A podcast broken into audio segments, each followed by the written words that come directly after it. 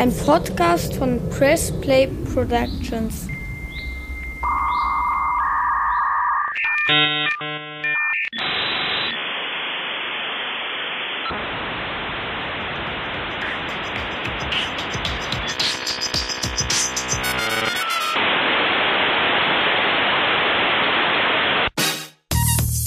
Hi und frohes Neues im neuen Jahr 2021 und willkommen bei Kurzer Prozess, ein juristischer Rundumschlag mit dir, Elissa Chartic-Bär und mir, Talaye Bagheri. Wie geht es dir, Elissa? Wie war der Rutsch und wie waren die ersten Tage 2021? Rutsch war gut, äh, alkoholfrei. du weißt warum. Wie traurig. ähm, und äh, um mich herum war richtig äh, Gedöns, aber ähm, ja, ich habe auf jeden Fall über alles schön die Kontrolle behalten. Und es war sehr schön, kinderreich. Ja. Bei dir? Bei uns war to total entspannt. Ich habe bis 23.58 Uhr geschlafen. Dann hat Ali Reza mich geweckt und wir sind auf die Dachterrasse. Und obwohl eigentlich nicht geböllert werden sollte, haben doch viele Leute geböllert. Ähm, das ist manchmal schön, wenn man sieht, aber traurig, wenn man dann an die ganzen Tierchen und an die Umwelt denkt. Aber seitdem ist ja viel passiert. Bürgerkrieg in den USA, mutierte Viren. Ich lache, das ist aber nicht witzig. Also das äh, Jahr ist auf jeden Fall einigermaßen rasant losgegangen. Ja. Es bleibt aber zu hoffen, dass alles, alles besser wird. Na klar. Und dass es ein gutes Jahr wird. Ja, und ich freue mich jetzt einfach auch auf ein neues Jahr Podcasting mit dir. Ja. Und ähm, auf unsere erste Neujahrsfolge 2021. Man muss ja sagen, das ist schon die 24. Folge. Oh my God. Und ich mache so das, das sagst Aufregung. Du, Oh mein, oh mein gosh. Voll normal, aber ich so, oh mein Gott, es ist total krass, die 24. Folge. Nein, es ist aber schon erstaunlich und ähm, da bin ich auch froh drüber und ganz stolz drüber, dass wir da so gut durchhalten. Ja, absolut. Vor allem, ähm, weil wir ja auch heute wieder gemerkt haben, wie viel Arbeit damit verbunden ist. Absolut. Aber es macht Spaß und deswegen machen wir das. Ähm, heute werde ich, liebe Elissa, über das Darknet sprechen. Ich war unterwegs im Darknet du weißt, wenn ich etwas mache, mache ich es ganz safe und habe mich einfach mal komplett durchgelesen und alle Videos von Informatikern auf YouTube geguckt. Und nun weiß ich, könntest du jetzt selber so einen Account im Darknet öffnen. Das ist gar nicht so schwer. Das ist gar nicht so schwer. Ich muss jetzt nur noch Hacking lernen und dann ist eigentlich alles komplett. Ähm, Elissa, erzähl mir mal, worüber quatschst du denn heute? Also, äh, mein Thema ist heute Uri Jallo ein ganz, mhm. ganz ähm, trauriges und äh, skandalöses Thema letztlich. Die meisten kennen Uri Jallo. Ein im Januar 2005, jetzt vorgestern hat sich, war das vorgestern? Ja, vorgestern war der siebte, ähm, mhm. der 16. Todestag äh, gejährt und deswegen kam das nochmal auf ist aber auch ein Dauerthema in der Justiz, weil sehr skandalös. Er ist 2005 in einer polizeilichen Gewahrsamszelle in Dessau zu Tode gekommen durch mhm. Verbrennung oder vielleicht auch vorher schon tot gewesen, aber auf jeden Fall wurde er lebend oder sein Leichnam verbrannt. Ähm, dazu gibt es sehr, sehr viele Theorien und Zweifel an dem offiziell äh, geltenden Geschehen, dass er sich nämlich selber angezündet haben soll. Mhm. Dazu werde ich ein bisschen was erzählen, nicht in der gebotenen Kürze, denn das Thema verdient auf jeden Fall ganz, ganz viel ähm, Inhalt. Den können wir hier mhm. aber in unserem Podcast nicht liefern. Es ist ein kurzer Prozess und deswegen werde ich ja. das aus unserer Sicht zusammenfassen. Darauf will ich hier ausdrücklich hinweisen. Und es gibt auch schon ganz, ganz viel, auch einen tollen Podcast nur zu dem Thema Uri Jallo, mhm. ähm, den ich mir auch angehört habe. Und hier fasse ich einfach für unsere Zuhörerinnen nochmal prägnant zusammen, was da abgegangen ist und auch nach wie vor abgeht. Also Elissa, du hast ja ein bisschen ähm, schon ausgeholt. Wer war denn Uriallo? Vielleicht mal zu Beginn. Ja, das ist ganz wichtig, weil irgendwie ist ähm, in der ganzen ähm, Berichterstattung zu Uriallo geht verloren, wer das überhaupt ist. Uriallo ist ein ähm, junger Mann damals gewesen aus ähm, Kabbalah in Sierra Leone. Er ist mhm. dann nach Deutschland geflohen um hier Schutz zu suchen aus diversen Asylgründen und hat mhm. sich in Dessau aufgehalten. Dessau mhm. ist eine Stadt in Sachsen-Anhalt, die auch schon im Jahre 2000 durch den Mord an Adriano, gibt ja, ja diesen tollen Song, äh, damals noch mit Xavier Naidu, heute würde er an so einem Song nicht mehr teilnehmen. Ähm, und das war ein ähm, Mosam Bikiana. Wir haben auch schon mal in einer der anfänglichen Folgen über ihn gesprochen, durch drei Nazis willkürlich ermordet worden ist. Das war auch mhm. in Dessau. So, und äh, dieser ähm, Uriallo ist eben unterwegs gewesen, war auch den Polizeibehörden dort bekannt, war vorbestraft wegen Drogendelikten und so weiter, hatte also Schwierigkeiten auch hier ich sag mal, solide Fuß zu fassen, was nicht unüblich ist, wenn man als Asylant erstmal in Deutschland beginnt. Er hatte eine Freundin, eine Beziehung mit einer Deutschen aus Dessau. Er, die beiden hatten auch ein Kind. Er ist Vater. Mhm.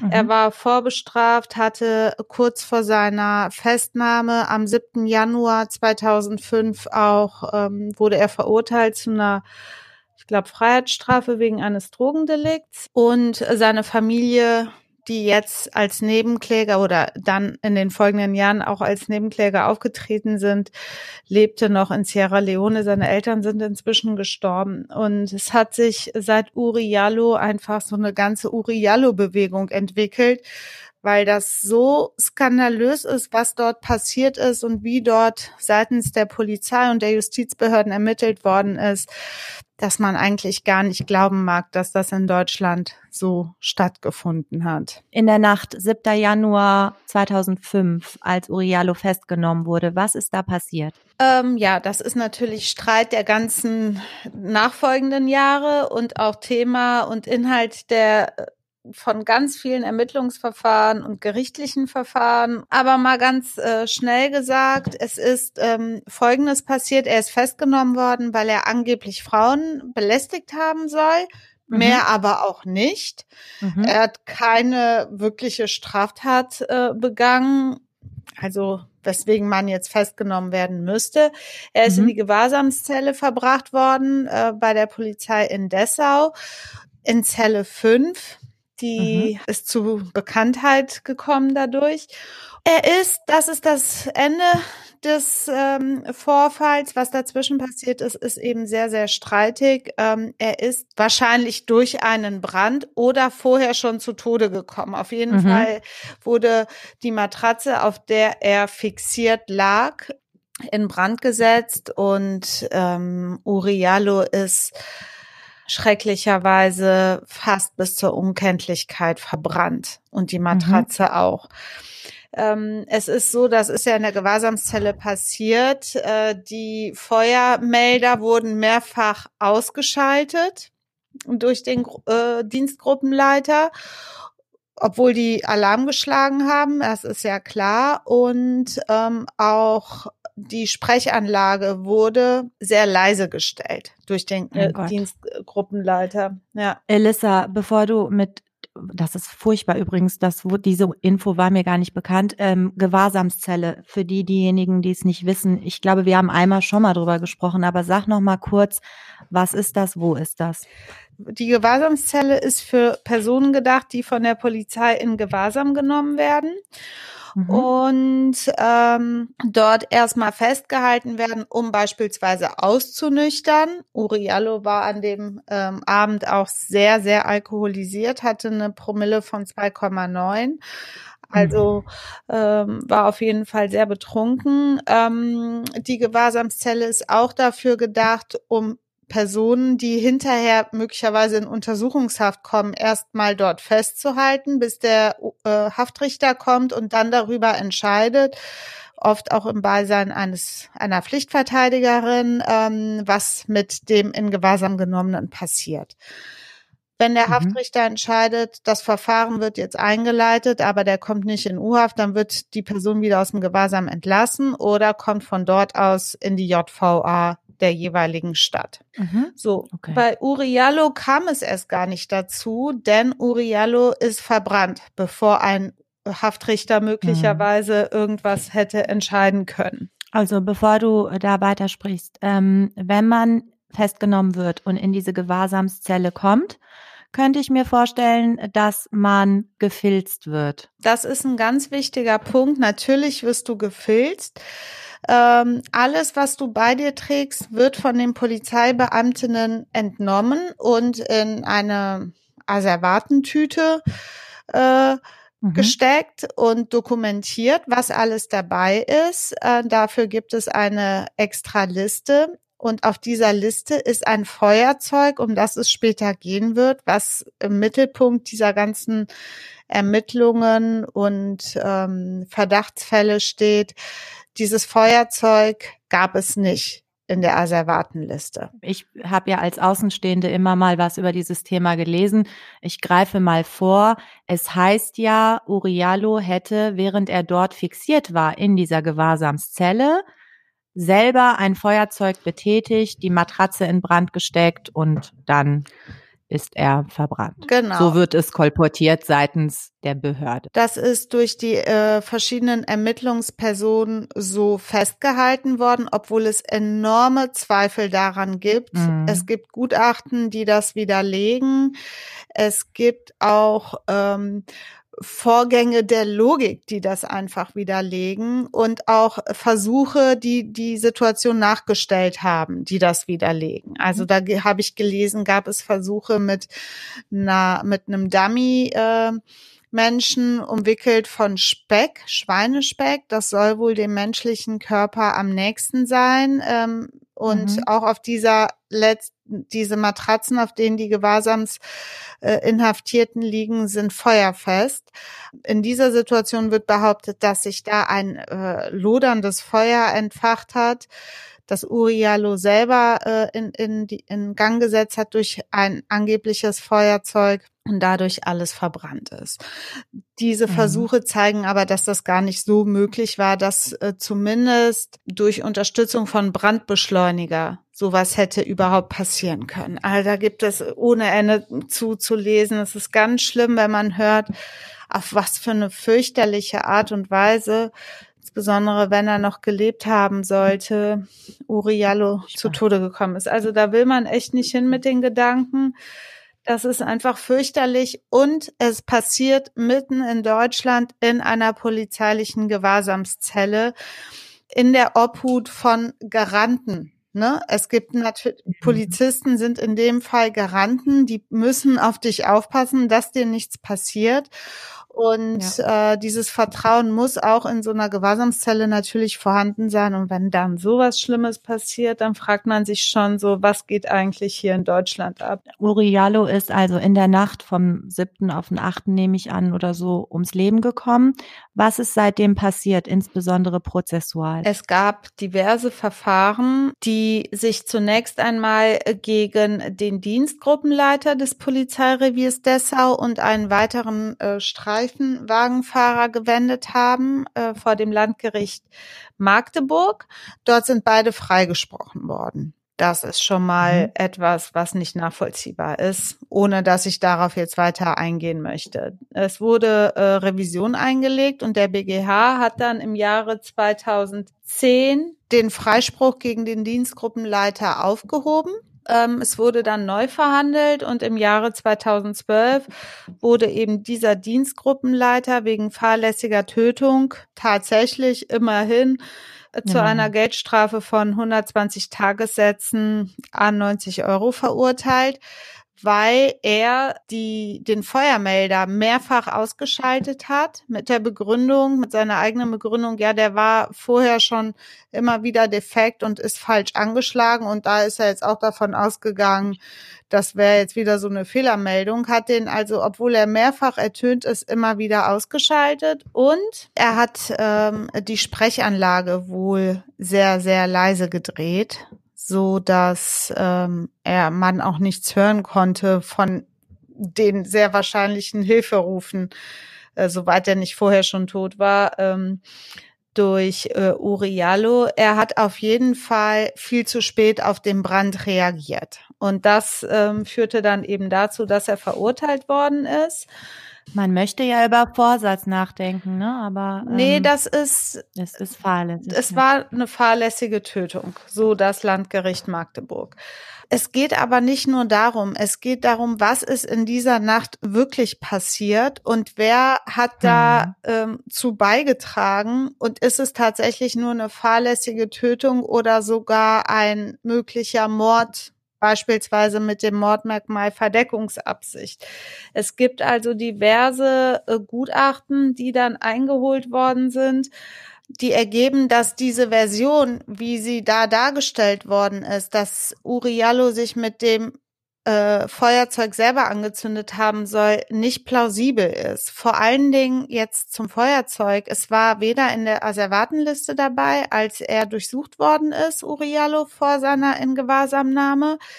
Es war auch bei der Untersuchung des Brandorts nicht dabei. Es tauchte drei Tage später erst auf. Ist nicht dein Doch, Ernst. in oh einer Brandschutztüte. Echt. Ähm, und oh auf diesem Mann. Feuerzeug konnten auch laut Gutachten, es wurde dann ein DNA-Gutachten, ob es Spuren von Uriallo an diesem Feuerzeug gab, konnten Spuren von ihm nicht festgestellt werden. Es wurden dann aber zwei ähm, andere Spuren festgestellt, nämlich irgendwie waren Tierhaarspuren wohl dabei, äh, fremdes DNA auf jeden Fall, was nicht zugeordnet werden konnte.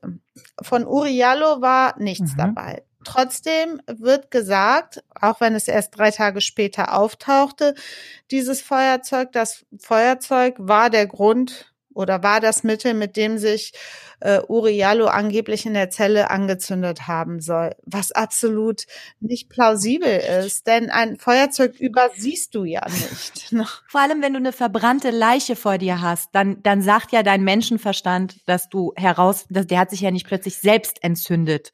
Also, dass du dann noch, nee, sorry, das stinkt so zum Himmel. Also nicht nur Richtungen. das, sondern auch vorgelagert, dass dieses Feuerzeug nicht in seiner Hosentasche oder wo ja. auch immer immer äh, äh, aufgefunden worden ist, bevor er in Gewahrsam genommen worden ist. Ein Feuerzeug ist ja anders mhm. als Drogen nicht in der Arschritze versteckt.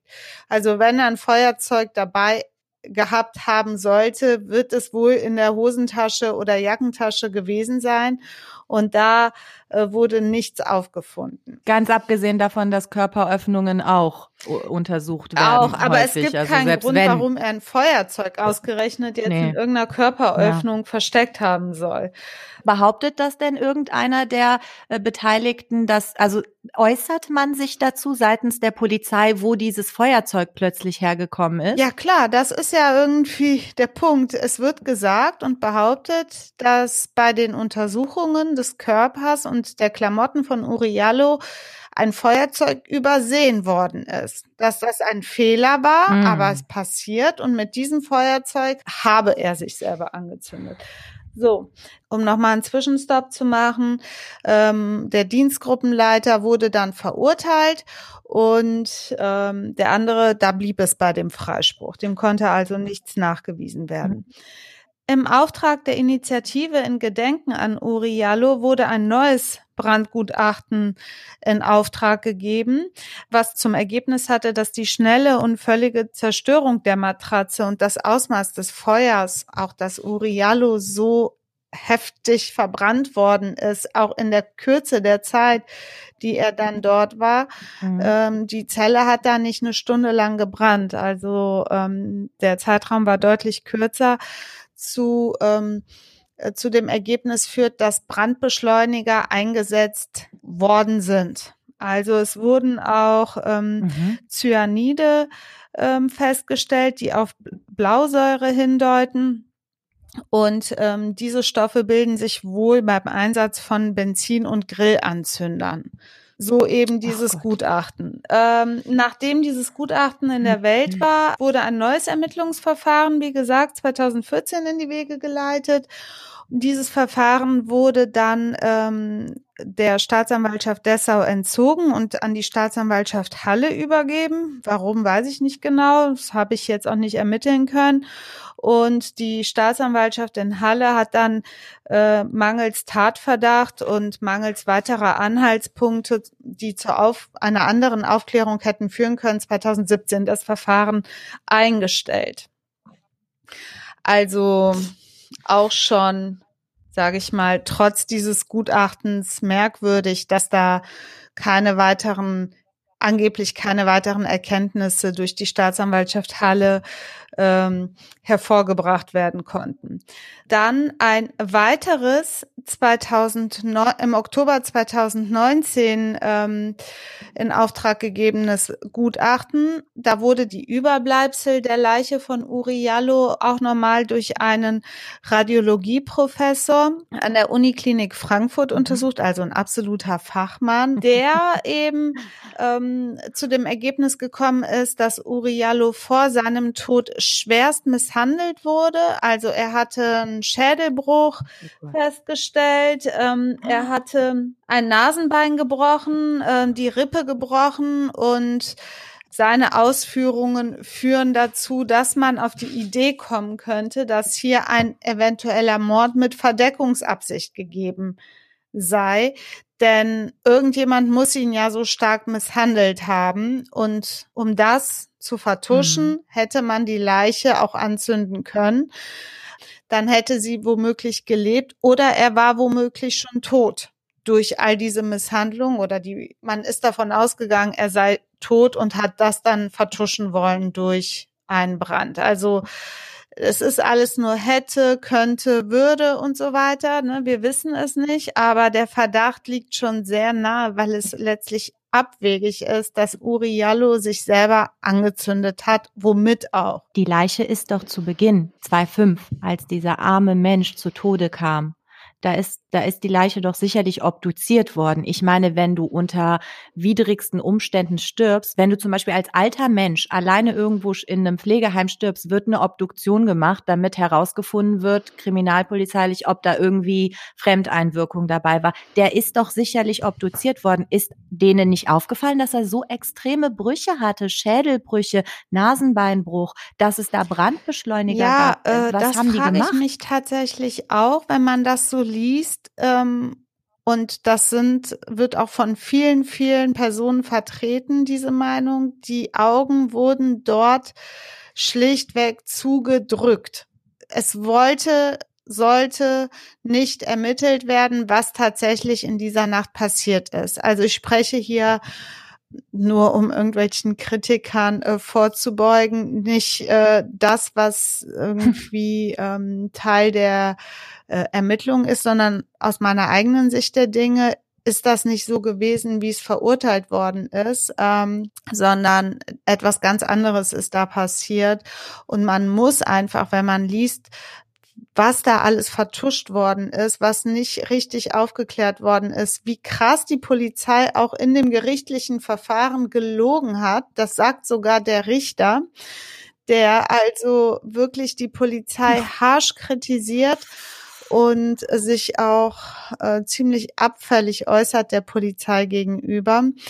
Ähm, kann man nicht davon ausgehen, dass das einfach ein äh, schreckliches Versehen ist, dass Uriallo sich da angezündet haben soll. Warum auch? Ja, aber äh, vor allem ist es so, dass die Polizei, wir haben oft darüber geredet, wir sagen es an dieser Stelle, wir meinen nicht die gesamte Polizei, auch wenn Elissa aufgrund ihrer Tattoos linksradikal sein soll, ist sie es nicht. Ich kann das belegen. Ähm, aber wir meinen nicht die komplette Polizei. Wir wissen, es gibt nicht nur Einzelfälle, aber hier ist es ja nicht nur dass die Polizei vertuscht hat, sondern die Rechtsmedizin, die ihn obduziert hat. Was ist, ist denen das nicht aufgefallen? Ja, man, geht natürlich schon von Einflussnahmen aus. Ne? Es geht darum, äh, wir hatten das Thema okay. ja schon mal mhm. bei, als wir über strukturellen Rassismus in den Polizeibehörden gesprochen haben und dafür auch harsch kritisiert worden sind. Ähm, in dem äh, Zusammenhang haben wir zum Beispiel auch von ähm, Seehofer gesprochen, der gesagt hat, wir müssen unsere Polizei schützen. Ein Gutachten mhm äh, in Auftrag zu geben, was explizit Straftaten auf Seiten der Polizei erforschen soll, wird nicht gemacht. Also da stellt sich der Staat hinter seine hinter seinen verlängerten Arm, nämlich die Ermittlungsbehörden, was auf der einen Seite nachvollziehbar ist, aber wenn Straftaten begangen werden, oder der starke Verdacht besteht, dass Straftaten auch von Polizisten begangen werden, ähm, dann muss auch der Staat und äh, die äh, entsprechenden Ministerien und Justizbehörden genau hingucken und auch diese Leute verfolgen. Es ist unheimlich schwer, ähm, wie wir das auch schon mal besprochen haben, die gegen Polizisten zu ermitteln. Auch da der Korpsgeist, der dort herrscht, da schützt mhm. jeder jeden. Das war zumindest da so. Es gab eine Polizistin, die sich ähm, nachteilig geäußert hat, ähm, was diesen Dienstgruppenleiter angeht. Und die hat dann hinterher ihre Aussage einfach äh, widerrufen und nichts mehr gesagt. Ne? Die erschien dann wohl mit ihrem Anwalt beim Gericht und hat die Aussage verweigert. Ja. Es ist sehr, sehr schwierig. Und ich weiß nicht, äh, das sieht man jetzt, dazu komme ich gleich. Es sind dann äh, Untersuchungen eingeleitet worden und da haben auch sowohl Staatsanwälte äh, sich geweigert, mit den Sonderermittlern, ähm, nee, Sonderberatern, Ermittlern durfte man die nicht nennen, ähm, zu sprechen. Und auch der Staatssekretär von Sachsen-Anhalt hat sich ebenfalls geweigert, mit den Sonderberatern zu sprechen. Die sind nämlich dann ähm, Anfang 2020 äh, vom äh, Landtag Sachsen-Anhalt auf großes Drängen hin und auch nach viel Streit, nachdem man sich zunächst dagegen ausgesprochen hat, und zwar von allen Seiten, von den Grünen, von der SPD, von der CDU, sind dann zwei Sonderberater eingesetzt worden, zwei Juristen, ähm, die sich mit dem Fall befassen sollten und Akteneinsicht in alle Akten kriegen sollten. Die sollten auch Gespräche führen. Aber diese Gespräche wurden dann mhm. nicht geführt. Fragen sollten auch nicht beantwortet werden in einem direkt geführten Gespräch. Man hatte die Möglichkeit, Fragen zu schicken. Und dann sollte entschieden werden, ob auf diese geantwortet werden soll oder nicht. Ähm, es gibt dann auch noch einen Oberstaatsanwalt, äh, bei der Staatsanwaltschaft Dessau, der sich damals also der keinerlei Anhaltspunkte gesehen hat dafür, dass mit Uriallo vielleicht was anderes passiert ist, als es dann äh, Bestandteil des gerichtlichen Urteils war, nämlich der fahrlässigen Tötung, der also ähm, sich da voll auf die Seite der Justizbehörden gestellt hat, jetzt aber sagt, Aufgrund dieses Gutachtens geht er also aus, dass äh, zuvor zugefügte Verletzungen vertuscht worden sind.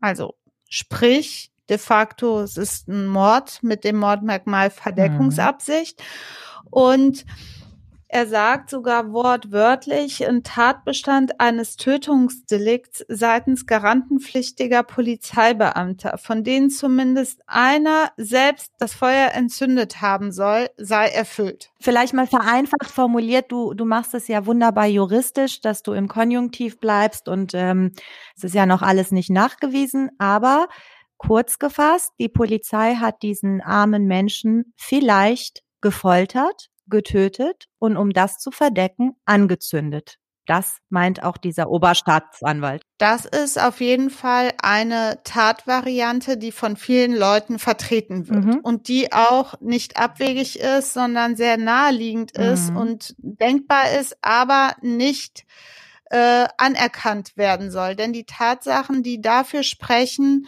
liegen vor, die sind nachweisbar aber man verschließt die Augen vor all diesen Tatsachen und ähm, weil es ungeheuerlich ist, ne? weil es einfach extrem krass ist. Es ist einfach unfassbar. Es, man möchte sowas nicht in der Stadt, insbesondere wo Adriano schon umgekommen ist durch Nazi-Gewalt wo auch in dieser Dessauer, äh, bei, die, der, bei der Dessauer Polizei sind auch zwei weitere Personen unter sehr mysteriösen Umständen, zwei Obdachlose, zu Tode gekommen. Einer von denen auch in dieser Zelle, wo man nicht weiß, wie ist das passiert.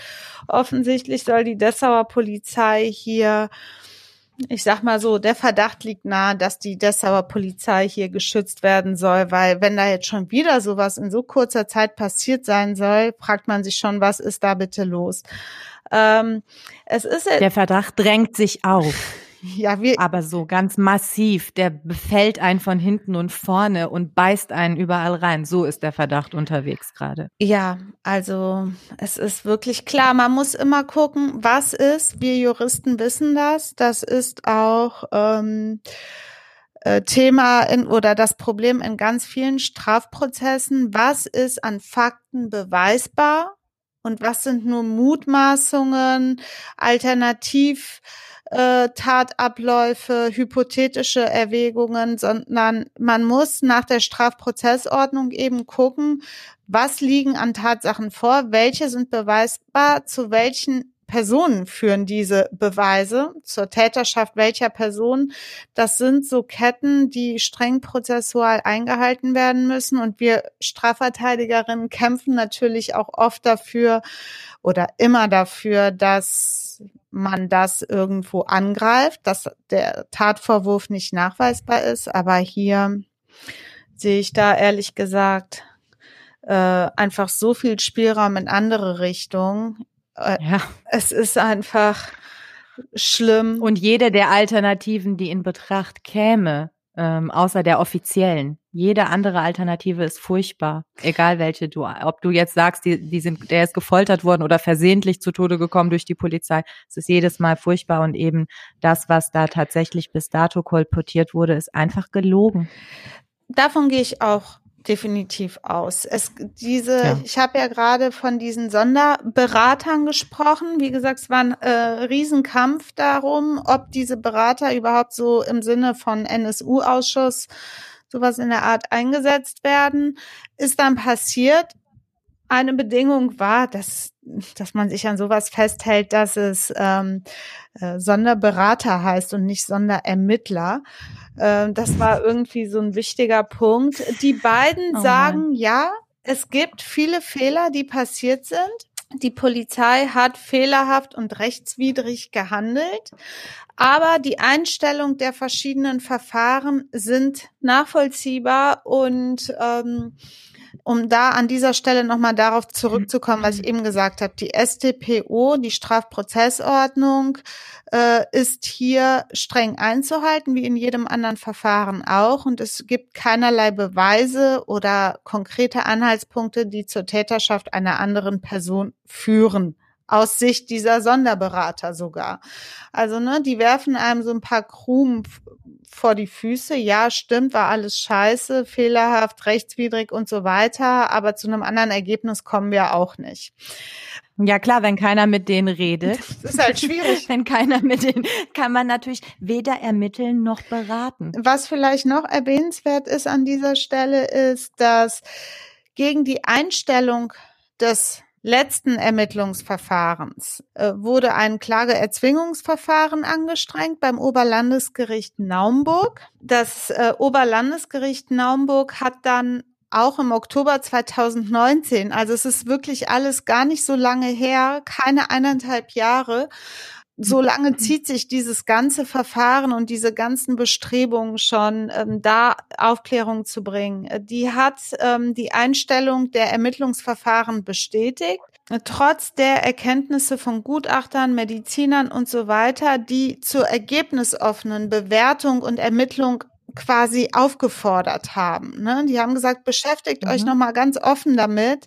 Die Gutachten, das sind professionelle Gutachten, die sprechen dafür, hier nochmal die Dinge mit unter anderen Gesichtspunkten zu sehen. Nein, das Oberlandesgericht Naumburg hat das abgeschmettert und hat sogar eine neue These aufgestellt, nämlich, dass es sich um einen versehentlichen Selbstmord handelte.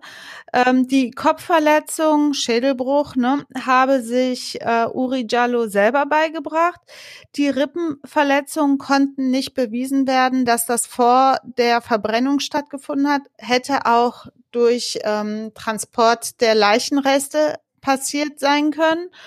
Und es gibt auch überhaupt gar keinen Nach halt dich fest, haltet euch fest, es gibt, gäbe kein nachvollziehbares Motiv für einen Verdeckungsmord.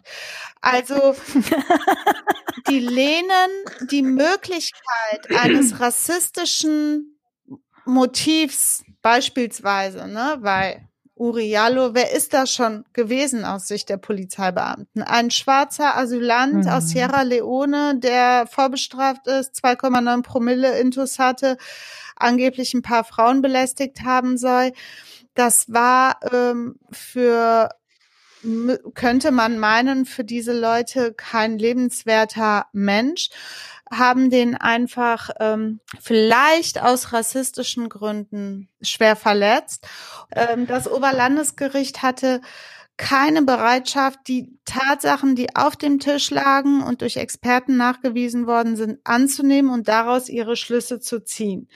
Also, ähm, dass hier möglicherweise institutioneller Rassismus als Tatmotivation in Betracht kommt, sollte von vornherein überhaupt nicht ins Spiel kommen. Das ist also ja. abgeschmettert worden und ähm, die Justizbehörden hatten in dieser konkreten Situation offensichtlich ganz, ganz großes Interesse, die wahren Umstände zum Tod von Uriallo nicht aufzuklären und haben sich mit einer läppschen, fahrlässigen Tötung durch den Dienstgruppenleiter, sage ich mal, zufrieden gegeben. George Floyd kennen wir ja alle diese äh, grausige Geschichte aus den Staaten. Und wenn man bedenkt, was mit Uriallo auch schon vor 15, 16 Jahren passiert ist, ist das einfach schlimm, dass man auch in diesem Land mit sowas rechnen muss, in dieser Situation von äh, Uriallo. Äh, vielleicht sollte man einfach so lange darüber reden, bis irgendwann mal Aufklärung passiert. Genau, das ist auch äh, etwas, ähm, das ich hier zum Abschluss noch sagen möchte. Gegen diese Entscheidung vom Oberlandesgericht Naumburg haben ähm, die Beteiligten, also die äh, Hinterbliebenen, der Bruder von Uriallo, Verfassungsbeschwerde eingelegt, mhm. wegen Verletzung von Grundrechten, wohl wissend, dass das wahrscheinlich nicht erfolgsversprechend ist. Und der Europäische Gerichtshof soll da noch angerufen werden. Letztlich geht es hier um gesellschaftliche Aufarbeitung. Ich gehe nicht davon ja. aus, dass wir jemals herausfinden werden, nee. was tatsächlich mit Uriallo passiert ist. Und das soll auch so nicht geschehen. Aber es ist wichtig, dass wir darüber reden, dass wir die Dinge, die dort passiert sind, zum Anlass nehmen, heute über institutionellen Rassismus nachzudenken und den auch an den gewissen und konkreten Stellen aufzuklären. Und es muss im Gedächtnis bleiben. Wir dürfen das nicht verdrängen, was in diesem Land passiert, denn wir sind ein Rechtsstaat, darauf können wir stolz sein und sowas darf in diesem Land schlichtweg nicht passieren.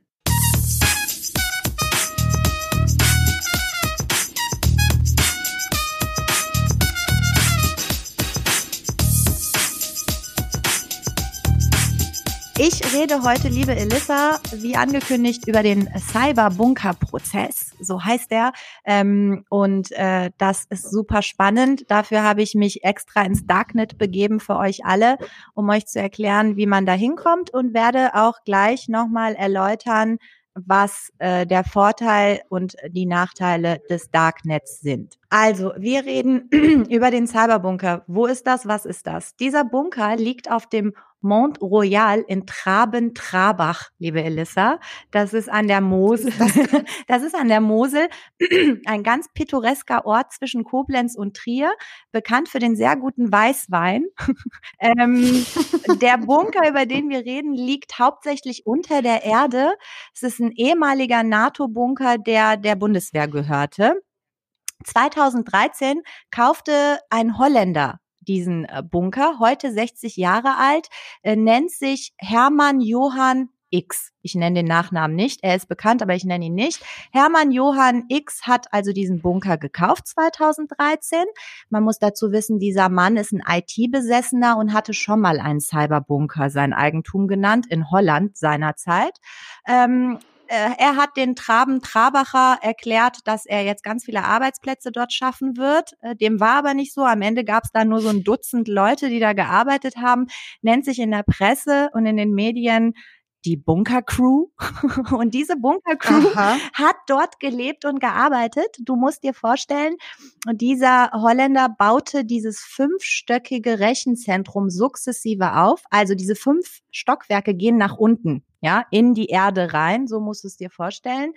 Und der ist schwer reich oder was? Schwer reich, weiß ich nicht, aber er hat eben dort ein Rechenzentrum aufgebaut, also relativ viele Server hingestellt. Dem Mann werden Beziehungen zur organisierten Kriminalität vorgeworfen. Er soll mit so einem irischen Mafia-Boss was zu tun haben, der Pinguin genannt wird, weil er so einen Watschelgang hat.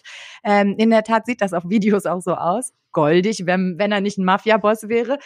Dieses Rechenzentrum beherbergte zahlreiche Webseiten. Es nannte sich Bulletproof Host. Ja, Bulletproof mhm. Host, also kugelsicher. Sie haben selber damit geworben, diese Bunker Crew. Wir hosten alles außer Kinderpornografie und Sachen, die mit Terrorismus zu tun haben. Okay. Ja, wir hosten alles, heißt also, alles andere ist erlaubt, nur die zwei Sachen nicht.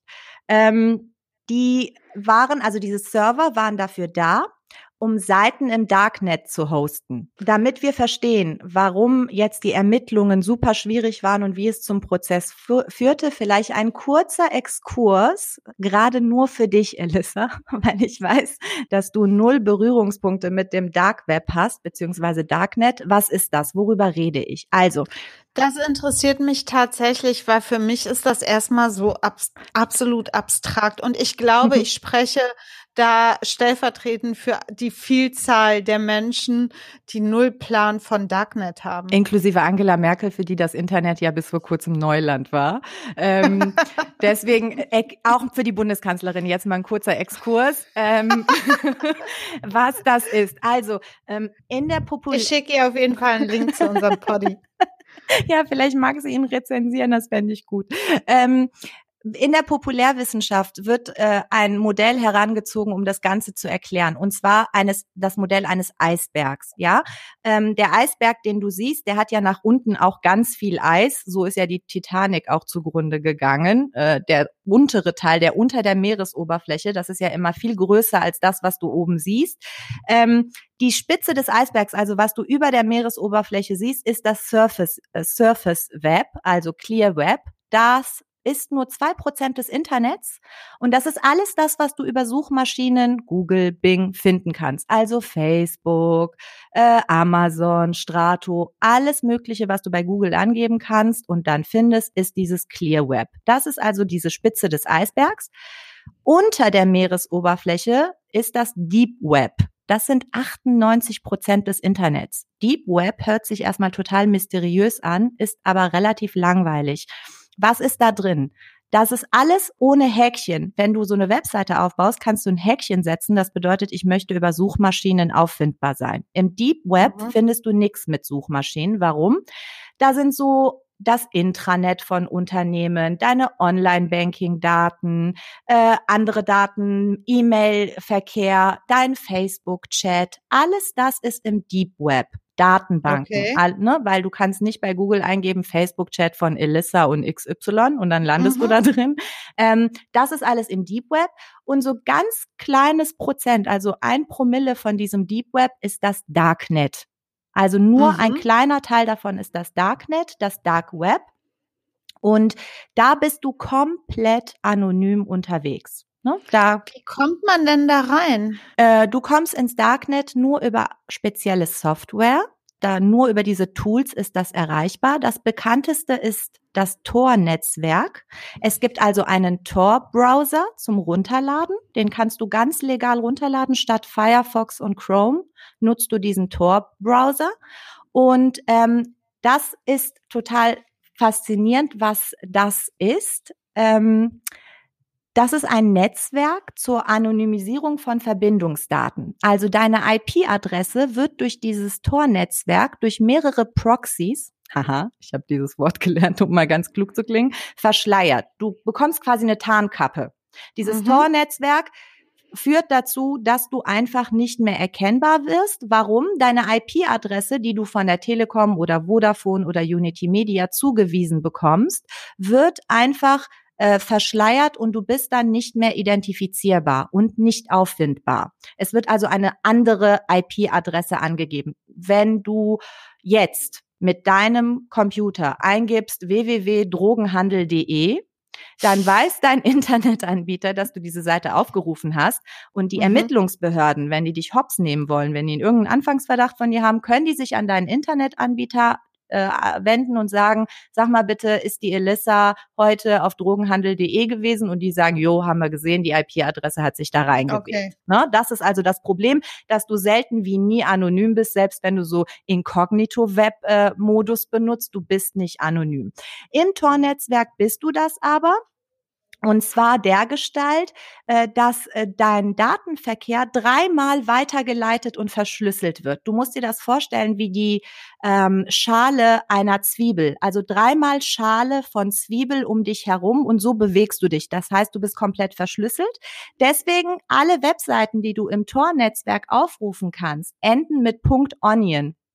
Daran kann man so. das am besten denken. Das ist auch deren Symbol, so eine Zwiebel. Wenn du Tor-Browser runterlädst, was ich getan habe, siehst du diese Zwiebel. Ähm, und das ist äh, die Möglichkeit, eben da reinzukommen. Es gibt auch andere Software, um da reinzukommen ins Darknet. Aber wie gesagt, dieses Tor-Netzwerk ist eben das bekannteste. Das Netzwerk, musst du dir vorstellen, besteht aus Tausenden von Servern, die von Freiwilligen betrieben werden und die sind so miteinander verbunden. Dadurch kann diese Verschlüsselung passieren. Also mein Server ist mit deinem verbunden, mit unserem Produzenten, mit deinen Kindern. Und dann geht das so hin und her und die Behörden können einfach nicht mehr nachvollziehen, wo du bist, wer du bist und was der Inhalt dessen ist, was du mhm. raushaust. Ähm, man denkt immer, Darknet sei total illegal. Das stimmt nicht. Ne? Weder ist das Darknet illegal, das ist eine neutrale Infrastruktur. Wenn du im Darknet legale Sachen machst, ist das legal. Wenn du im Darknet illegale Sachen machst, ist das illegal. Also wie in der realen Welt. Ähm, ein, der extreme Beweis, dass das Darknet nicht illegal ist, ist seit äh, Ende Oktober 2014 ist Facebook über eine eigene Adresse im Tor-Netzwerk erreichbar.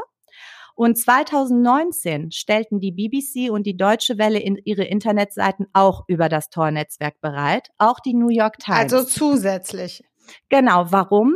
Überall dort Stichwort arabischer Frühling, da ist das Darknet sehr genutzt worden von politisch, äh, akt, politischen Aktivisten, von Oppositionellen, von politisch Verfolgten, um miteinander zu kommunizieren okay. und um insbesondere Informationen abzurufen, die in deren Ländern einfach äh, eben blockiert sind. Ne? Ja. Ähm, wenn, wenn ein Mensch, vielleicht mal ein plastisches Beispiel, wenn ein Mensch in den Iran reist, dann kann dieser Mensch dort weder Facebook aufrufen, noch Yahoo, noch Gmail, E-Mail-Konto äh, checken, weil das alles dort staatlicherseits blockiert ist.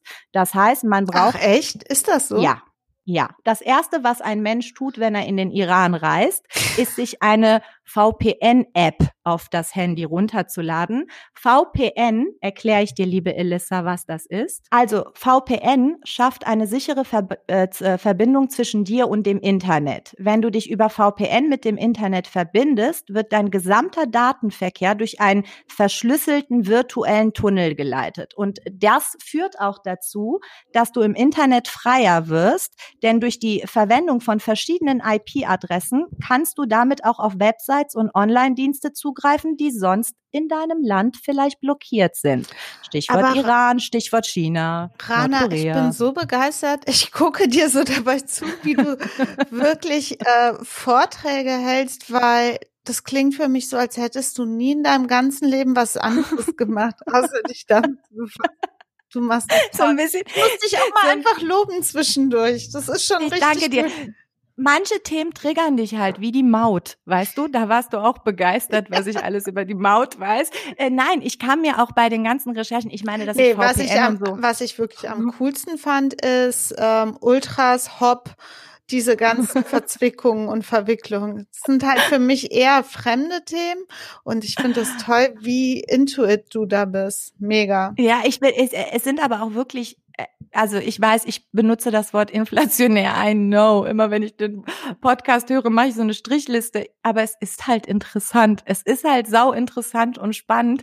Und dieser ganze Dark Web, Deep Web Bereich ist auch noch so, man kommt sich ein bisschen vor wie Keanu Reeves in der Matrix. So, man hat's durchschaut. aber vor einem haben es schon Milliarden andere Leute durchschaut. Aber trotzdem ist man so, wow, ich bin so klug.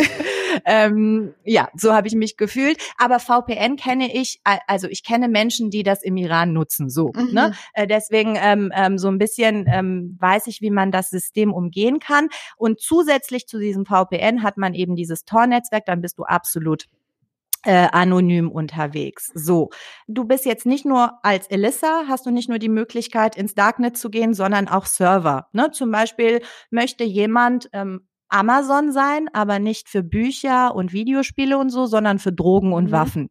Dann gründet der eine Webseite auch dort im Tor-Netzwerk. Das nennt sich dann Hidden Service. Also es ist einfach versteckt. Okay, sagen wir mal, um das an der Stelle vielleicht nur ausnahmsweise jetzt mal abzukürzen, dann mhm. könnte man doch einfach aus Ermittlersicht sich da auch einloggen im Tornetz und auf so eine äh, Serverseite gehen und dann siehst du ja, die vertreiben illegale Waffen. Mhm. Und dann kann man genau. ja gegen diese Leute ermitteln. Ja, aber wer sind denn diese Leute? Du hast ja keine Daten. Die sind ja anonym. Du bist ja im Aber Darknet. wenn du da jetzt zum Beispiel eine Waffe kaufst, einen Revolver, der ja. verboten ist, oder äh, ja. eine Bombe, ähm, bestellst du dir und bezahlst. Mhm. Und gibst eine Lieferadresse an, oder? Unter normalen Umständen. Oder so ein Abholort. Wahrscheinlich, so wenn du Elisa bist, gehst du da rein, machst du so Online-Banking-Überweisung. und dann, und dann war's das mit der Anonymität. Elissa, ich wollte später dazu kommen, ich sag's aber jetzt, du zahlst im Darknet nicht mit Geld, du zahlst mit Kryptowährung. Bekannteste Bitcoin. Bitcoin. Ja, weil wenn du mit Geld zahlst, ist ja der Witz vorbei. Dann ist ja, wenn du mit der Visa oder PayPal mit deiner mit deiner E-Mail-Adresse zahlst, ist ja scheiße. Äh, das funktioniert nicht. Ähm, deswegen zahlst du da mit Bitcoins dazu gleich mehr. Wichtig für dich zu wissen ist, dass nicht nur du selber als Client und Nutzer im Darknet unterwegs bist, sondern eben auch Server dort äh, sich äh, etablieren können, gehostet werden können, was ja hier letztlich dieser Bunker getan hat. Dieser Bunker ist voll mit Servern gewesen und die haben Webseiten gehostet im Darknet. So. Und dadurch, dass auch diese Webseiten deren IP-Adressen hundertmal verschlüsselt werden, also nur dreimal, aber ich übertreibe gerne, sind die eben anonym. Okay. Das heißt, selbst wenn du als Ermittler da reingehst und da was kaufst, kannst du allenfalls, wenn dein Gegenüber dumm ist und mit dir eine reale, einen realen Treffpunkt unverschlüsselt ausmachst, den da hops nehmen. Äh, so ein bisschen so geschehen, wenn du dich erinnerst an den furchtbaren Münchner Amoklauf. Ja. Ähm, am Olympiazentrum. Ja, ja. Der, der ähm, Amokläufer, der 18-Jährige, hat den Waffenkauf über das Darknet angebahnt mhm. und hat das aber im Real Life, war die Übergabe, so kam man darauf, sowohl der Waffenhändler, also der ihm die Waffe übergeben hat, ist zu einem Jahr Haft verurteilt worden und damals auch, was aufsehenerregend war, die der Plattformbetreiber, okay. also der Betreiber dieser Waffen-Amazon-Seite nenne ich sie jetzt mal, ähm, auch der ist zu sechs Jahren Haft Echt? oder so verurteilt worden. Das hat ja krass. Das, da war ich auch fasziniert, dass das passiert. Ähm, und äh, das ist eben so ein bisschen äh, die Tatsache, dass du dann natürlich als Ermittlungsbehörde da hingreifen kannst, aber dann hast du da die vereinzelten Fälle. Den Betreiber der Webseite kriegst du selten wirklich raus, weil eben Teilnehmer also sowohl der Server als auch der Client, der die Webseite aufruft, treffen sich an einem anonymen Punkt in einem dunklen Raum. Absolut unauffindbar. Ne? Du kannst ja auch nicht in, ins Darknet gehen und in Darknet. Du hast im Darknet ja auch keine Suchmaschinen, mhm. also keine gängigen. Du musst, wie kommst du da rein? Ähm, das ist auch nicht so kompliziert, wie man meint. Ich habe es nämlich ausprobiert. Du kommst da rein über Hidden Wikis. Das heißt, dadurch, dass du im Darknet kein Jujel hast, musst du im Real Life, im Clear Web googeln und gibst ein Hidden Wikis. So. Dann gibt es diverse Links, die zu verschiedenen Seiten im Darknet führen, zu verschiedenen Online-Shops, mhm. zu E-Mail-Programmen. Diese Links musst du dann immer in deiner Leiste da oben eingeben und da kommst du hin. Das heißt, du kannst nicht im Darknet suchen, äh, weil der Witz ist ja, dass du einfach unauffindbar und möglichst anonym bleibst und nur diejenigen, die etwas suchen, durch gekonnte Tricks eben dahin kommen, wo sie hinkommen und wollen.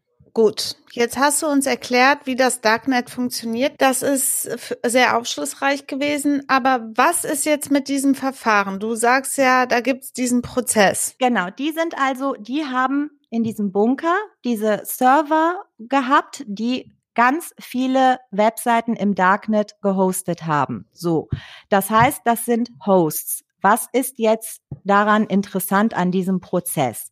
Also, ähm, man muss erstmal wissen, dass das Betreiben von Seiten im Darknet nicht strafbar ist. Deswegen waren die Ermittlungen schwierig. Es gab irgendwann einen Anfangsverdacht. Ähm, die Ermittlungen starteten 2015. Die Ermittlungen waren sehr herausfordernd, weil das Darknet natürlich von Anonymität geprägt ist.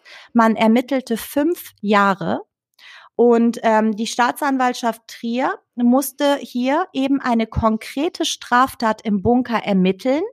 Also irgendwas muss da vorgefallen sein, wie zum Beispiel, dass die eine Drogenmarkt-Webseite beherbergen. Erst das musste ermittelt werden. Und dann musste in einem zweiten Schritt nochmal nachgewiesen werden, dass die Betreiber, also diese Bunker-Crew, das wussten, dass, es, dass sie eine Drogenmarktseite beherbergen und das wissentlich unterstützen, wissentlich und willentlich. Ja, also doppelter Vorsatz, komme ich gleich zu. Ähm, der Oberstaatsanwalt in dieser Sache, ähm, ich glaube, er heißt Angerer, ein sehr sympathischer Mann, wenn man sich Inter Interviews mit ihm anguckt, erklärte hier selbst in einem Interview, ähm, dass klassische Methoden hier nicht möglich waren und auch nichts gebracht haben. Ne, man konnte, man kann ja nicht einfach so Server anzapfen, das darf man nicht ohne wirklichen Verdacht. Ähm, die Telefone wurden angezapft, aber die Bunker-Crew hat so in Codes geredet, zum Beispiel über Orangen, wobei die was ganz anderes meinten. Die wurden auch observiert. Man wusste, wo die einkaufen gehen. Man wusste, bei welchem Chinesen die essen. Aber man kam nicht weiter und irgendwann hat man dann einen Spitzel eingeschleust und dann kam das alles so ein bisschen in Gang. Äh, Im September 2019 fand die Zugriffsaktion statt mit 650 Polizeikräften. In dem Bunker. Aus Deutschland. Krass. Ja. 650 Polizeikräfte aus Deutschland und Unterstützung von Spezialeinheiten wie der GSG 9. Ne? Also, das war schon aufsehend erregend. Ähm, es wurden auch äh, in Luxemburg, in den Niederlanden und in Polen Räume untersucht und durchsucht. Ähm, seit 2019 ist auch das Rechenzentrum abgeschaltet. Man hat, Achtung, 886 physische Server, also auch Handys mitgenommen, mit 200 Petabyte Daten. Elissa, zwei Petabyte sind zwei Millionen Gigabyte oh Daten. Gott. Kannst du dir mal überlegen, wie, wie lange das dauert? Wie viele LKWs voller Akten das wären umgerechnet? Vor allem, wenn man die noch druckt bei Gericht, weißt du, weil irgendwer mit elektronischen Datenverkehr nicht klarkommt, dann bist du auf jeden Fall lange beschäftigt. Jetzt, und was jetzt super geil war, das sagt der äh, Staatsanwalt, ähm, keine einzige Seite, keine einzige Webseite, die dieser Bunker beherbergt hat, war legal. Keine einzige. Die waren alle irgendwie illegal unterwegs. Das heißt, der Bunker diente als Host für ausschließlich illegale Seiten. So, nochmal. Hosten alleine ist nicht strafbar. Auch nicht, wenn du Host einer illegalen Seite bist. Manchmal gibt es ja auch bei Amazon Produktfälschungen. Ich sage immer Amazon, aber Zalando und About You und wie sie nicht alle heißen. Aber der größte Verbrecher ist halt Amazon. Deswegen nenne ich ihn immer. Ähm, und du darfst auch eigentlich als Host nicht einfach so auf eine Webseite auf den Inhalt zugreifen. Ne? Es gibt ja schon so Mechanismen, du darfst ja nicht auf Kundendaten zugreifen.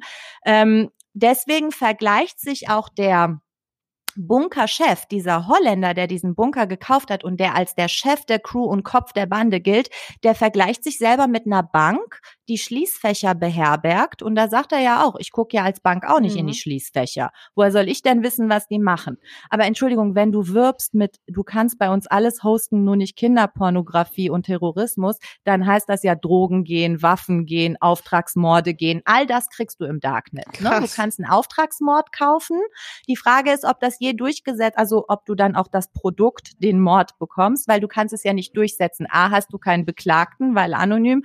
Und B, wie willst du es dem Richter, der Richterin erklären, dass du einen Auftragmord, also einen Mord beauftragt hast und der ist nicht ausgeführt worden? Ist das ein Werkvertrag? Ist das ein Dienstvertrag? Man weiß es ja, nicht. Absurd. So, also ähm, welche rechtlichen Fragen sich da auch so auftun, das ist ja für den äh, Nichtjuristen auch äh, überhaupt gar kein Thema. Aber man fragt, man wir Juristinnen äh, stecken ja voll in unserem Jurakopf drin und alles wird so eingeordnet. Es ist rechtlich kompliziert, oder? Nee, du im Darknet bist du im rechtsfreien Raum. Aber Punkt. Wenn, ne? Wenn da ist nichts reguliert. Du hast würde halt auf ist das jetzt ein so ein Vertrag oder so ein Vertrag oder ja. äh, ein sittenwidriger Vertrag? Wahrscheinlich sind alle Verträge, die man ja, da schließt, ja. nichtig, weil sittenwidrig. Wahrscheinlich. Das ist das Problem. Es ist im Kern schon problematisch. Aber es ist halt alles machbar. Du kriegst das alles zumindest angeboten. Nochmal, ob es dann in der Realität auch alles so dann passiert, mhm. hoffe ich nicht, gerade beim Auftragsmord. Aber du kriegst das alles dort. So. Ähm, wir haben also gesagt, es ist grundsätzlich nicht strafbar. Ähm, aber hier wurden eben diverse Tatverdächtige im September 2019 festgenommen und gegen acht wurde Anklage erhoben. So. Ähm, und zwar wegen Bildung einer kriminellen, kriminellen Vereinigung und Beihilfe zu Hunderttausenden Straftaten. Die Angeklagten sollen unter der Erde illegale Webseiten gehostet haben, über die Kriminelle aus aller Welt millionenschwere Geschäfte im Darknet abwickelten. Die Anklage wirft der Bande Beihilfe zu mehr als, Achtung, 249.000 Straftaten vor. Beihilfe zu knapp 250.000 Straftaten. Gut, die Anklage möchte ich dann gerne lesen. 40 Seiten finde ich ist noch recht dünn. Das äh, hätte ich das jetzt stimmt. echt gedacht, wäre mehr gewesen. Wahrscheinlich haben sie nicht alle 249.000 Haupttaten einzeln aufgeführt mit äh, objektiver und subjektiver Tatbestand. Dann wären es vielleicht vier Millionen Seiten Anklage geworden. Aber ähm, es geht hier vor allem um Drogendeals, aber auch Cyberangriffe, Falschgeldgeschäfte und Datenhehlerei.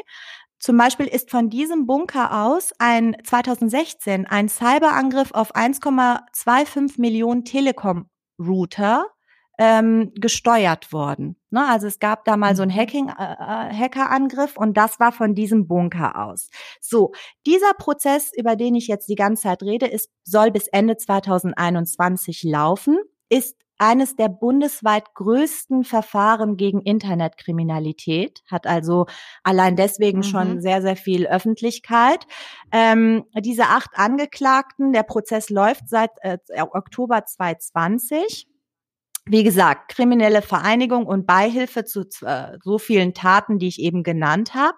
Und was jetzt erstmalig und interessant ist, es wird nicht gegen die eigentlichen Täter vorgegangen. Ne? Diese Bunkercrew hat weder Drogen angebaut, noch verkauft, noch vertickt, noch irgendwas, sondern mhm. erstmals mhm. gegen die Hosts. Die Hosts, okay. nicht mal die Webseitenbetreiber, sondern die Serverleute. Ähm, weil sie zahlreiche Webseiten eben gehostet haben, über die international agierende Kriminelle Drogen, gefälschte Dokumente etc. verkauft haben. Äh, das sind ja so ganz neue Verfahren. Also sowas Absolut. gab es ja wahrscheinlich vorher nicht, ne? Und äh, oder nicht in dem Umfang. Nicht in dem Deswegen Umfang. ist es schon super interessant, auch zukunftsträchtig, was dabei rechtsprechungsmäßig rauskommt. Total, weil du musst dir vorstellen, dass das Darknet auch irgendwie erst so eine Erfindung der 90er Jahre, 2000 ja. begann das. Also das Tor-Netzwerk ist seit 2000 so existent. Das heißt, jetzt 20 Jahre später findet es jetzt auch Eingang in äh, die Jurisprudenz und eben in die Rechtsprechung. Und das wird eben spannend sein, wie man mit diesem, mit diesem Problem umgeht. Es wird auch über Gesetze nachgedacht. In den letzten Jahren war das immer wieder Thema, wie man im, im Netz aber auch insbesondere im Darknet, wie man sowas regulieren soll, dass Betreiber von Webseiten, die illegale Geschäfte ja tolerieren oder deren Geschäftskonzept das ist, dass die eben auch bestraft werden können. Da haben viele, unter anderem Amazon und wie sie nicht alle heißen, gesagt, hui, aber bei uns passiert ja auch mal ein bisschen Blödsinn. Und deswegen feilt man gerade so ein bisschen an so einem Gesetz, was dem ja irgendwie gerecht wird. Wichtig ist eben, dass es, dass die Betreiber nicht gegen die Betreiber von Shops oder Marktplätzen vorgegangen wird, sondern eben diejenigen, die diese Straftaten erst möglich machten, nämlich dass man überhaupt solche Webseiten dort eben etablieren kann. Es wird hier darum gehen, um Beihilfe. Paragraph 27 mhm. StGB, Elissa, du weißt es, sagt, als Gehilfe wird bestraft, wer vorsätzlich einem anderen zu dessen vorsätzlich begangener rechtswidriger Tat Hilfe geleistet hat. Voraussetzung ist also ein Hilfeleisten. Ähm, bei einer vorsätzlichen und rechtswidrigen Haupttat. Du brauchst hier also einen doppelten Vorsatz. Einmal brauchst du Vorsatz bezüglich deiner eigenen Beihilfehandlung, also hier vorsätzliches Betreiben von Servern und Hosten von Webseiten. Das ist deine Unterstützungshandlung. Mhm. Und du brauchst aber auch Vorsatz bezüglich der Verwirklichung der jeweiligen Haupttat, also Kenntnis. Das heißt, diese Bunker Crew muss gewusst haben und vorsätzlich, also in Kauf genommen haben, dass dort Webseiten agieren, die illegale Geschäfte machen. Ne, das müssen die gewusst haben, das muss die Staatsanwaltschaft denen nachweisen und du weißt selber als Strafrechtlerin, das wird sauschwer, ne, weil das ja, musst du natürlich klar. Ja. Die SDA selber sagt, ob das einem immer so zugerechnet werden kann, ne? wenn da, das Ding ist einfach, wenn du dieses Beispiel ne, nimmst mit, ich bin eine Bank und hab Schließfächer, dann weiß ich halt in der Regel auch nicht, was da lagert. Ne? Wenn da Uran lagert, woher soll ich's wissen? Ähm, insofern kannst du es natürlich so immer äh, vergleichen. Die Staatsanwaltschaft selber meint, sie könne das beweisen, weil sie hier Netzknoten und Chats der Admins, also des Bunkerteams, überwacht hat und dadurch natürlich so. hervorgeht, dass es wohl Kenntnis gab. Das wird sich jetzt zeigen im Laufe des Prozesses. Gefälschte Ausweise mit Hologramm kriegst du von 70 Euro bis 120 Euro, also gar nicht teuer. Auch übers Darknet. Auch übers Darknet. Krass. Ein Gramm Heroin kostet 70 Euro, also ist halt nicht besteuert, ne? Kriegst du halt alles äh, günstig und das möchte ich noch erzählen. Der Prozess läuft jetzt und wird auch laufen. Aber noch mal ganz kurz, ja. so faktisch. Es interessiert mich, wenn ich da ein Gramm Heroin bestelle. Mhm.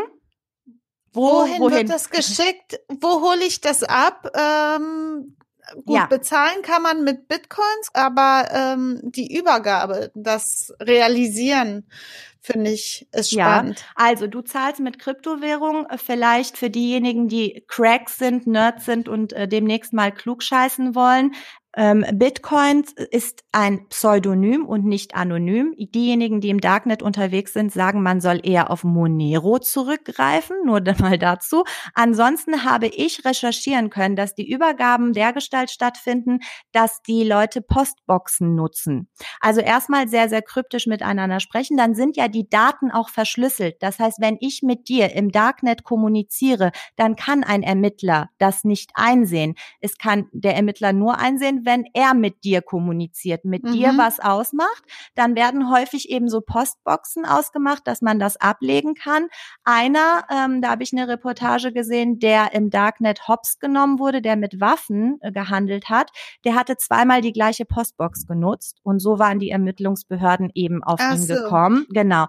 Das ist eben auch nochmal so eine Sache. Ähm, und du kannst dir natürlich an verschiedene Adressen was liefern lassen nochmal, wenn keiner weiß, dass du so ein Geschäft vollzogen hast, dann, dann nimmt kann ja auch niemand am äh, Übergabeort warten auf dich. Und sozusagen. keiner checkt dann ja auch deine Post. Ne? Wenn du ja. da verschlüsselt deine Adresse kundtust, dann weiß das der Drogendealer, aber nicht die Ermittlungsbehörden. Und wenn mhm. der Zoll nicht gerade die Post raushaut, äh, landet das halt bei dir.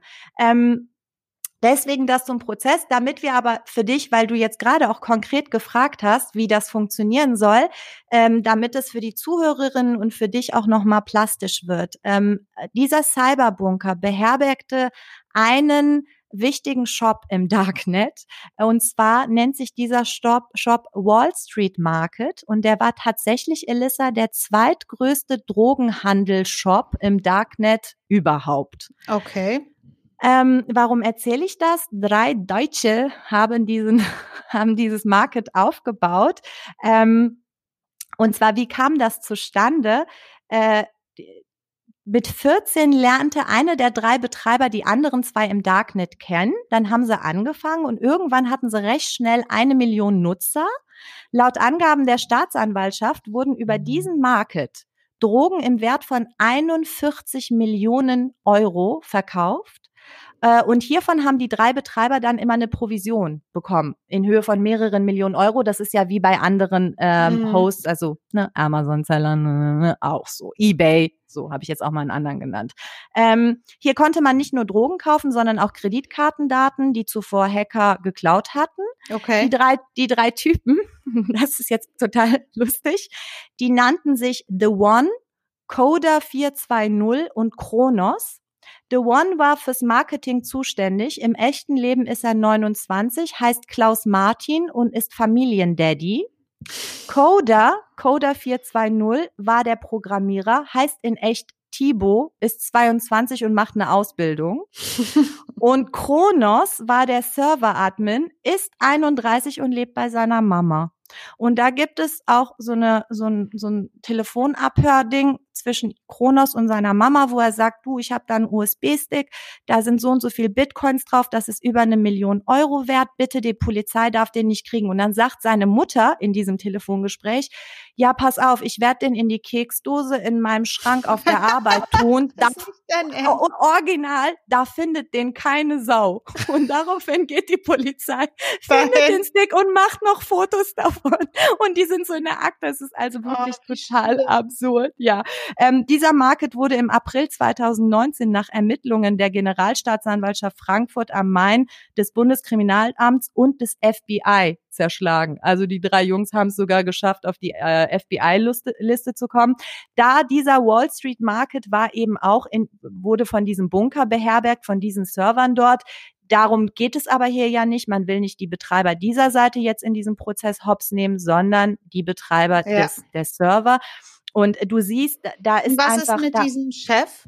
Mit dem, der den Bunker, äh, der ist jetzt nicht angeklagt, oder? Doch, doch, der ist mit angeklagt. Mit der angeklagt. Chef ist angeklagt. Ähm, eine deutsche Buchhalterin, 53 Jahre, die war Buchhalterin. Die zwei Söhne des Holländers äh, haben dort auch, waren tätig. Es gibt einen 50-jährigen Holländer, der nennt sich der Manager, der ist mit angeklagt. Also es sind acht Leute angeklagt, ähm, ja, die eben das da beherbergt haben. Und weißt du, das ist jetzt das Problem, das sage ich noch abschließend, weil ich ja auch in Zusammenhang mit Hop äh, eine Lanze für Ultras gesprochen habe. Deswegen auch hier so eine Lanze fürs Darknet. Ähm, es wird immer medial so ein bisschen so ähm, äh, ja suggeriert, dass es alles kriminell ist und am besten abgeschafft werden sollte. Aber das Darknet ist eigentlich aus hehren Gründen entwickelt worden und es wird auch immer populärer hinsichtlich dieser guten Gründe. Nur ein Bruchteil der Leute dort sind kriminell. Das ist wegen der Anonymität sind, werden die natürlich angezogen. Aber ansonsten, ähm, Snowden nutzt das Tor-Netzwerk jeden Tag, um eben äh, kommunizieren mhm. zu können. Ich habe gesagt, dass die New York Times jetzt auch durch dieses Tor-Netzwerk, durch das Darknet in Ländern ähm, äh, genutzt werden kann und gelesen werden kann, wo sonst Zensur herrscht. Es ist ein Freiraum für Menschenrechtler und Whistleblower. Das muss man einfach so sehen. Äh, ich sehe das auch so, äh, auch gerade wenn du es mir so plastisch äh, und schlüssig erklärst. Es hat halt wie so viele gute Seiten, äh, ja. gute Entwicklung auch immer seine Schattenseiten. Und das sind halt hier die kriminellen Möglichkeiten, um Schutzlose auszunutzen, wie Kinderpornografie oder ja. auch äh, massiver Waffenhandel. Der kann ja auch in Länder betrieben werden, wo das normalerweise verboten ist. Also jetzt nicht in die Staaten, da kannst ja machen, was du willst, äh, aber in andere Länder. Und das finde ich ist, man, man muss halt beide Seiten berücksichtigen. Du musst halt bedenken, dass es, dass es Internet, also Internetkriminalität sowieso, aber auch Drogenkriminalität und auch Waffenhandel gibt es ja nicht erst seitdem es das Darknet gibt. Ne? Das ist eine Möglichkeit, wie du äh, darüber agieren kannst, aber sicherlich auch nicht die Hauptmöglichkeit. Letztlich ist es so, dass du in einer, dass du in einer Welt, so sagen es viele Leute, die das Darknet hm, wirklich, also Experten, ernstzunehmende Leute, äh, sagen eben in einer Welt, die gesteuert ist von Maschinen und Algorithmen, ist das Darknet ein Bollwerk dagegen. Du musst dir überlegen, ganz Kleinigkeiten. Du bist so gläsern aufgrund der Daten, die du jeden Tag im Internet raushaust, dass es eigentlich unbestritten ist, dass du auch Informationen geliefert bekommst, die auf dich zugeschnitten sind. Natürlich kannst du, wenn du lange suchst, auch über, über deinen Tellerrand hinausschauen. Aber grundsätzlich ist alles im Internet auf dich zugeschnitten. Ja. Je mehr Daten, desto mehr Kybernetik. Deine Schritte sind voraussehbar. Und ähm, es geht darum, ein, es gab eine Reportage mit einem Jungen in China. Da ist das Tor-Netzwerk verboten, genauso wie in Nordkorea. Die Regierung möchte nicht, dass man anonym agiert und die Regierung möchte vor allem nicht, dass man auf Seiten zugreift, die blockiert sind. Und man hat ihn gefragt, warum er das nutzt, obwohl das mit, mit dem Tode bedroht ist und alles. Und er hat gesagt, ich will einfach googeln. Ich will einfach die Möglichkeit ja, haben, irgendwas zu googeln, was nicht reglementiert ist. Und ähm, das ist eben so, es gibt diese Serie auf Netflix, Black Mirror, ja. was passiert, wenn das immer alles digitaler wird. Und wenn du dir darüber über so Kleinigkeiten nachdenkst, ich meine, wir leben hier Gott sei Dank in einer Demokratie. Wir haben, wir müssen nicht Sorge haben, dass irgendwelche Diktatoren und Populisten unsere Daten abgreifen, uns zensieren, uns dadurch verfolgen, wie zum Beispiel geschehen im arabischen Frühling zuhauf. Ähm, aber trotz alledem, auch wenn wir hier nicht von Zensur und von Todesgefahr bedroht sind, wäre es einfach es ist beruhigend, dass du anonym agieren kannst und Dinge lesen kannst, die nicht extra für dich und deine sonstigen, ähm, ja, das, was man sonst über dich weiß, zugeschnitten sind, sondern dass du einfach immer neutral unterwegs bist. Für alle diejenigen und für diejenigen, die Menschenrechtler sind, die darauf angewiesen sind, ist das super. Dass sich da ein paar Kriminelle tummeln, hast ja selber gesagt, wird sich sicherlich nicht vermeiden lassen. Dafür werden aber jetzt auch so Gesetze ins Leben gerufen, um da auch ein bisschen besser vorgreifen zu können. Das, das Recht entwickelt sich leider nicht so schnell wie das Internet. Aber ähm, wenn es weiterhin so Oberstaatsanwälte wie den Angerer gibt. So, deswegen ähm, probiert es mal alle, geht ins Darknet, wenn vielleicht mehr normale Leute und gute Leute mit hehren Absichten da reingehen und Liebe verbreiten, wird es nicht mehr so ein negatives ähm, Bild äh, gemalt davon im, äh, in der Presse und in den Medien. Ansonsten ähm, bleibt im Clear Web passt auf eure Daten auf, haut nicht zu viel raus und ähm, ja, wer Drogen kaufen will, kann ja auch nach Holland fahren. Insofern.